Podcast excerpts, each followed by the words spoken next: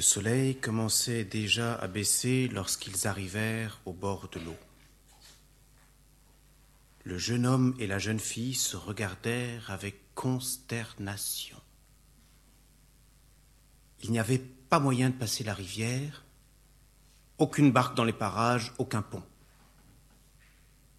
Qu'allons-nous devenir? demandèrent leurs yeux. La forêt les contemplait d'un air désolé. Sur l'autre rive, les tournesols étaient plongés dans la méditation. Comme j'aimerais vous aider, disait la rivière. Une idée audacieuse illumina alors les traits du jeune homme.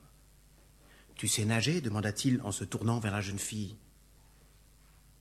Nager? répondit-elle étonnée, mais son regard s'épanouit aussitôt. Oui, je sais nager.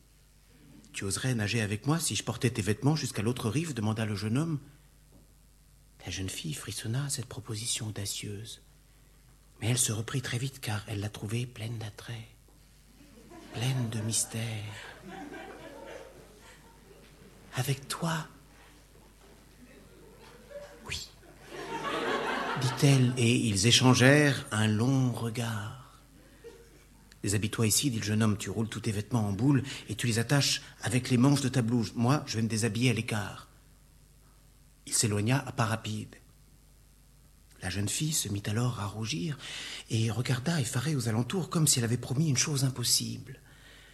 Mais lorsqu'elle vit que le jeune homme, assis un peu plus loin sur la rive, était déjà en train d'enlever ses vêtements en lui tournant le dos, elle se dit Je suis une enfant.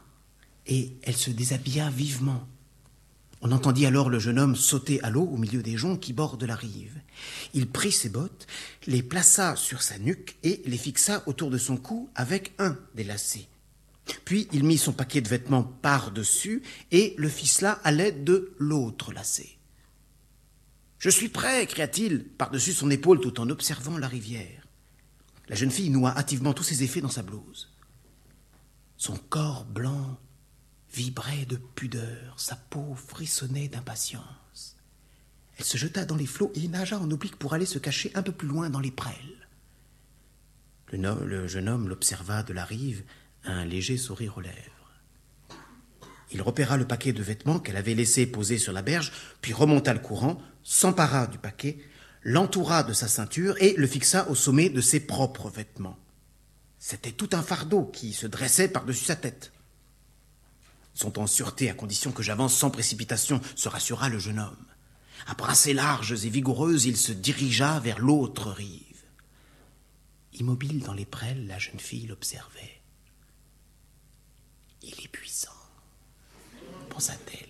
C'est pour moi qu'il nage. Ce sont ses habits, pensait le jeune homme, et c'est moi qui les porte. Lorsqu'il atteignit l'autre rive, il détacha le paquet de la jeune fille et le posa à terre précautionneusement. Puis il nagea un peu plus loin et lança ses propres habits sur la berge. Il se tourna et aperçut la jeune fille qui attendait toujours dans les prêles, toute tremblante. Eh bien, tu es encore là-bas? cria-t-il, bien que ce fût son vœu le plus cher. Oui, répondit-elle, j'ai oublié de me mettre en route. C'était si amusant de devoir nager. Tu veux que je vienne te chercher Tu te sentirais plus en sécurité. Oui, je crois que cela serait préférable, répondit la jeune fille. Cette fois, elle n'était plus du tout intimidée. Elle ressentait cette joie profonde et mystérieuse qui s'empare de vous lorsque vous pénétrez dans le monde féerique des aventures, où tout est sacré, où tout est permis, et où le sentiment de rejoindre celui qu'on aime vous ferait traverser des brasiers géants. Le jeune homme la contempla encore un instant, puis s'écria On dirait une naïade parmi les joncs. Il s'élança alors vivement dans l'eau. Et toi, un triton dans les flots, répondit-elle avec des yeux qui, rayonnaient de joie. Le jeune homme nagea vers sa bien-aimée, et elle aussi se mit à glisser lentement sur l'eau.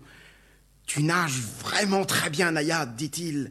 Et tous deux se rapprochaient ainsi de l'autre rive. L'eau clapotait doucement.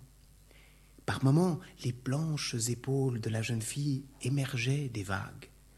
Ses longs cheveux traînaient sur l'eau qui miroitait comme de l'or étincelant sous le soleil du soir. Que c'est beau s'écria le jeune homme. De ma vie, je n'ai jamais rien vu d'aussi beau. Moi non plus, dit la jeune fille, très émue, mais qui ne savait pas de quoi il parlait. Et nous non plus, souriaient les arbres sur la rive, et nous non plus, opinaient les tournesols sur le talus de la berge. C'est comme si nous nagions dans le fleuve de l'oubli, poursuivit le jeune homme. Tout le passé disparaît, tout le mal se dissout, et nous ne formons qu'un avec la nature qui chante l'allégresse autour de nous. Je ressens tout comme toi, répondit la jeune fille avec une émotion croissante. Lorsqu'ils atteignirent la rive, le jeune homme s'éloigna avec regret de la jeune fille pour aller reprendre ses propres vêtements. Mais il s'habilla très vite, et elle n'eut que le temps de défaire son paquet lorsqu'il la rejoignit. Il se tenait devant elle, devant ce corps frémissant qui n'éprouvait plus aucune pudeur. Je peux sécher tes cheveux? demanda-t-il amoureusement. La jeune fille acquiesça du regard. Il prit délicatement la longue chevelure mouillée et laissa couler l'eau entre ses doigts. Les yeux de la jeune fille se troublèrent, elle inclina la tête. Il glissa ses mains autour de sa taille. La jeune fille frémit de tout son être. Elle posa doucement ses mains sur les épaules du jeune homme, puis les passa lentement autour de son cou. Une joie intense les envahit tous deux. Le jeune homme pressa fougueusement la jeune fille contre son torse. Il la sentit s'adoucir, se transformer. La tête lui tourna et il se détacha légèrement, la regarda. Je peux demandèrent ses yeux. Oui, répondit la jeune fille, et leurs lèvres s'unirent. Enfin crièrent les arbres sur la rive.